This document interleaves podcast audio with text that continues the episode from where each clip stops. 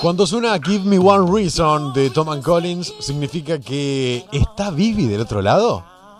Está Vivi del otro lado. Hola, Vivi, ¿cómo estás? Bien, chicos, basta, qué calor. No, no, no, dejate de joder, ¿viste? No, no, o sea, esto es verano. ¿Querés verano? Acá está, esto es verano. Empezamos las clases con verano. Cami me dijo la teoría de que eh, no hay más otoño ni primavera. Ni primavera. Y bueno, puede ser, de que ¿eh? es O eh, todo corte en seco. Invierno crudo o verano también así como muy fuerte. Puede ser, puede ser. Bueno, buenas tardes audiencia. Espero que estén todos muy bien, que les sobren los motivos para festejar, celebrar. Llegó el viernes, Por fin. eh, por fin. Y bueno, y celebrar también que nos sobran los motivos para viajar. Así es. sabés que mucha gente del otro lado, y sobre todo quienes están trabajando en turismo, deben pensar, no nos están sobrando los motivos para viajar, es al revés. Eh, en realidad nos sobran los motivos para no viajar. Y hoy sobre lo que vamos a hablar, ¿sabes por qué? No es por el tema económico, olvídate, ese pasó a ser un segundo problema. ¿Te acordás que yo te decía cómo comprar vuelos baratos hace Sí, poco? sí, sí, sí. ¿Te acordás que hemos charlado de el impuesto eh, país, el 30% que nos afectaba y algunos truquitos para que nos afecte menos? Aquel que no lo escuchó lo puede escuchar eh, en YouTube, en Z Contenidos. Tenemos todos los no son los motivos para viajar que podés escuchar cuando a vos más te guste. Que también, viste que abajo ponemos un poco de texto y links para que tenga más información. Bueno, ese no es el principal motivo para decirte ahora, no hay una restricción económica, no hay una restricción impositiva para viajar. La restricción es un tema mucho más serio y mucho más importante como el tema de la salud. ¿Te suena la palabra coronavirus, no? Mm, un poco. Un poco. Bueno, hoy vamos a hablar un poquito de eso, cómo ha afectado el coronavirus. Yo no quiero eh, hablar de la parte negativa, porque eso lo sabemos todos. Habrás, ¿qué eventos deportivos se suspendieron? Y ¿Estás Fórmula al tanto de 1. eso? Bien. eh, partidos en Italia. Se suspendió también el encuentro mundial más importante que se hace a nivel de turismo en Berlín. Se suspendieron encuentros en Barcelona internacionales. O sea, incluso del mismo sector de turismo se han suspendido encuentros.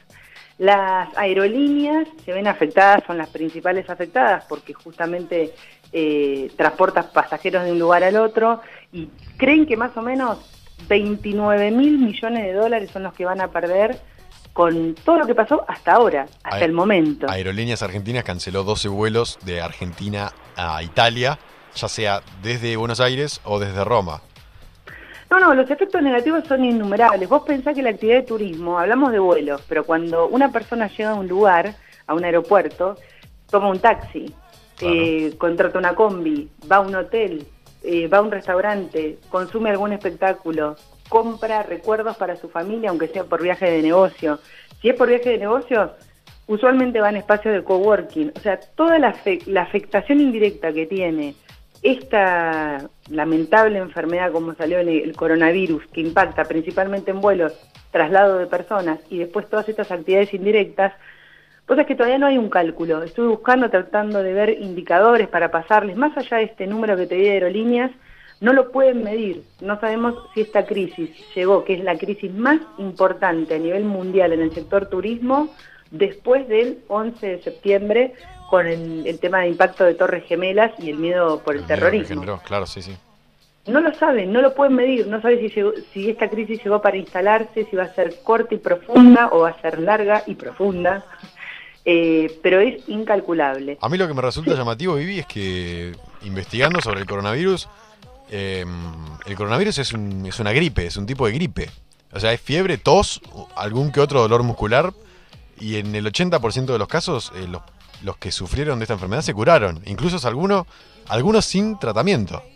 Exactamente, es increíble, ¿no? ¿Cómo puede parar? O sea, es grave, sí, para un determinado sector de la población que tiene algún antecedente de enfermedades que tienen que ver con los pulmones, bueno, eso es todo, son todas las características que conocemos de salud, es grave, de hecho hay muertes, no lo estamos negando. No, no, ni Lo que sí también, no lo digo yo, lo está diciendo la Organización Mundial de la Salud y también lo está diciendo la organización, o si querés, el Consejo Mundial de Turismo, que por favor, y la Organización Mundial del Turismo, que por favor no eh, exageremos, no dramaticemos Pero sin embargo, las empresas, por mencionarte algo, que son las que tienen viajes de negocio de un lugar al otro, como no sé, las voy a nombrar porque nunca nos van a pagar publicidad, Tommy, quédate tranquilo, que Harry no se me ponga mal y que el director de la radio tampoco, pero Unilever, eh, no sé, empresas como Zurich, empresas que, están, que son internacionales, que tienen sedes en todo el mundo y que sus directivos o personal estratégico viaja continuamente para cerrar contratos, suspendieron todos sus viajes. O sea, Zurich canceló todos los viajes de 2.000 empleados dentro y fuera de España, por ejemplo, y obligan a los que están afuera a regresar. Y eso te impacta económicamente de una manera que hoy no tenemos dimensión. Entonces, claro, la Organización Mundial del Turismo sale a aconsejar que por favor no dramaticemos y que con algunas medidas, como los controles, como bueno ver qué, lugares tienen picos del coronavirus, lo podemos controlar y no tenemos que dramatizar, podemos seguir viajando. Sin embargo, las empresas no lo están tomando esto.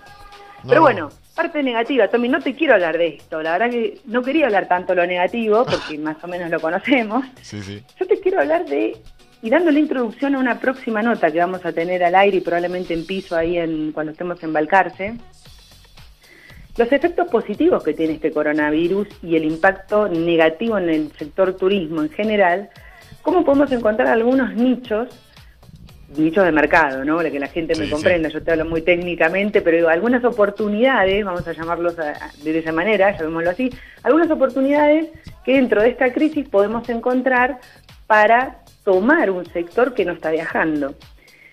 Y se relaciona con el, uno, el turismo nacional. Tenemos muy pocos de casos de coronavirus detectados no estaría impactando en la movilidad interna de pasajeros. Mm. Quien tenía planificado ir a Iguazú lo sigue pensando, lo tiene entre sus planes. Quien quiere ir a Patagonia, lo mismo. Claro, no, es un, caso como Italia, decís vos.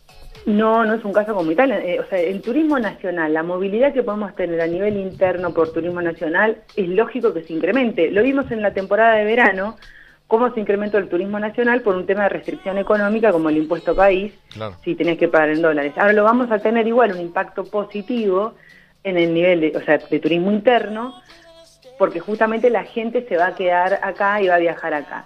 Eh, hay una beta que es la que te quiero dar introducción, que es la de turismo comunitario, el turismo rural.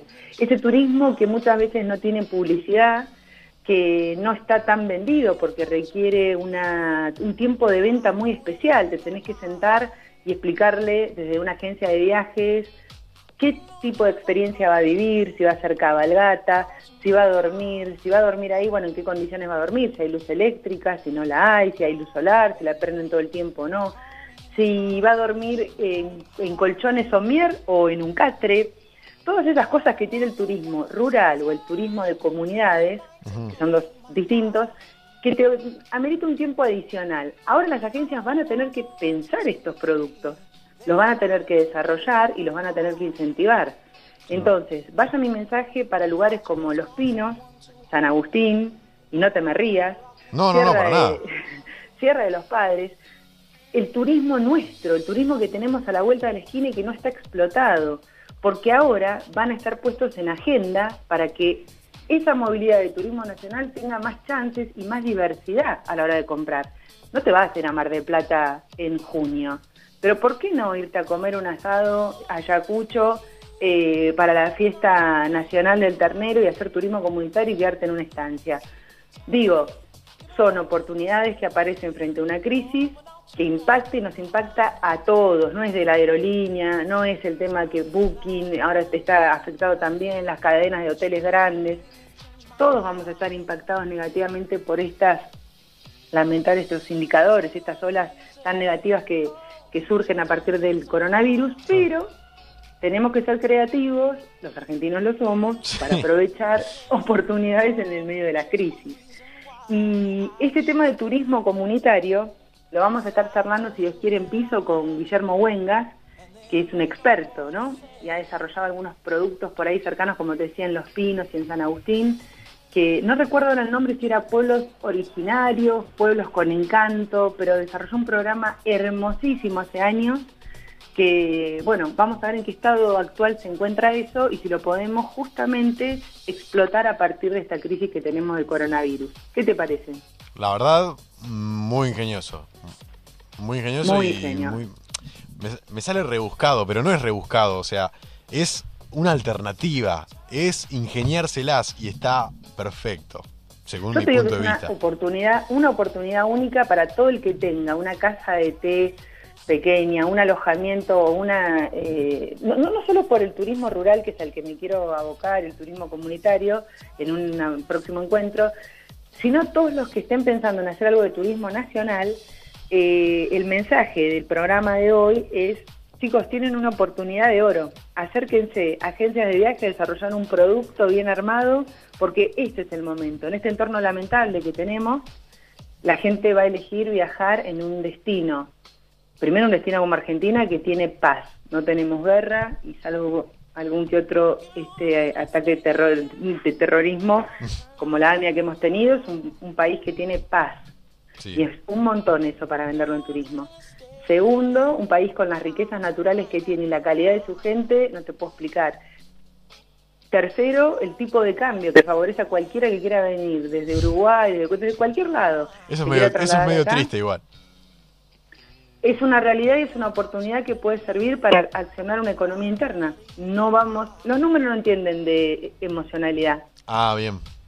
Bien, perdón, listo, no dije nada. Y, y son oportunidades de negocio que no es que te estás aprovechando del mal de otros.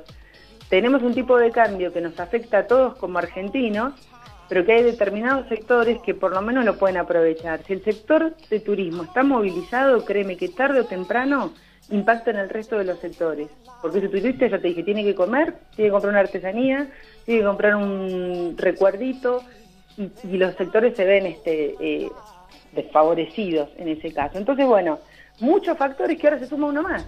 Este entorno negativo va a impactar positivamente en aquellos emprendimientos turísticos locales pequeños que te vendan la experiencia de viaje y que te la seguridad, no solamente desde la paz, que no hay guerra, sino la seguridad desde el marco de salud, de salubridad. Eh, es así, lamentablemente podemos compartir o no la visión, pero hay una oportunidad de negocio y una oportunidad para que los viajeros tengan esta experiencia con economías locales. Es una es un cierre perfecto el que dijiste, Di. Me encanta. Me gusta ¿Y porque, porque es raro que alguien apueste a viajar por por el bah, no, por el país. Porque a ver, no sé vos, seguramente a vos se te hace mucho más frecuente, pero a mí que conozco gente que viaja por ahí, qué sé yo, una persona de tres que conozco salen a viajar. Eh, es Sí. muy raro que me digan, me voy a, qué sé yo, Mendoza, Córdoba.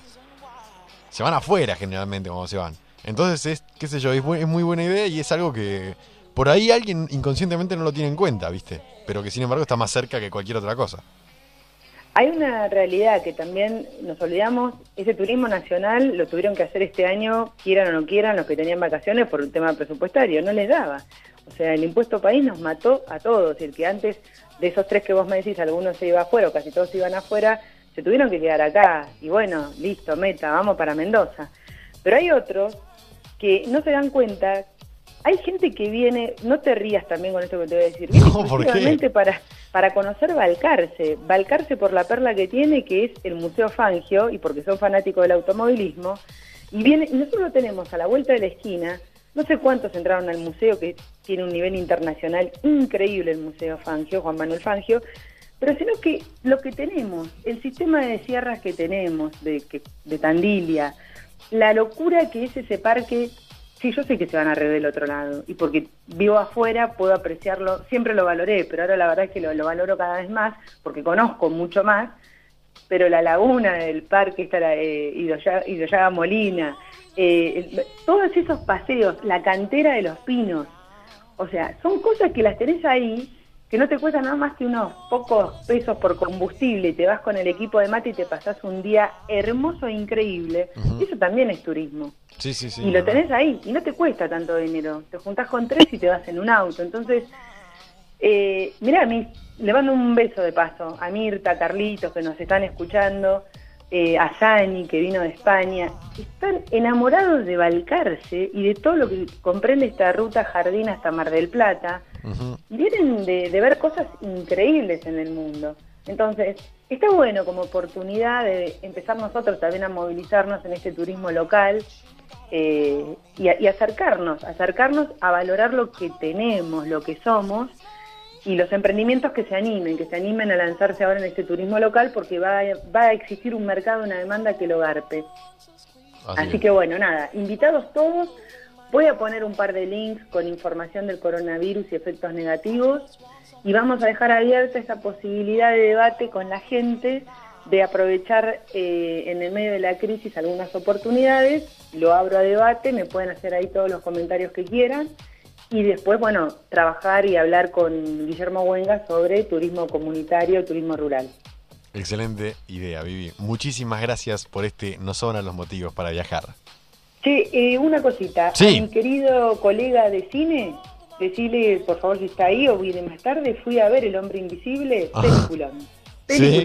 No, justo casualmente hoy no, no está con nosotros el hombre invisible Bueno, o el no chico que te recomendó el hombre invisible por una cuestión de que, bueno, nada, ahora está en Mar del Plata, hoy tuvimos que rendir finales, dormimos re poco y bueno, nada. Ok, el Estamos todos columnista agotados. invisible, el columnista invisible que sepa que es muy buena película la que recomendó como El Hombre Invisible. Bien, Excelente. perfecto. Vivi, muchísimas gracias y un saludo enorme. Dale, un besote, cuídense, ¿eh? Chau, chau. Adiós.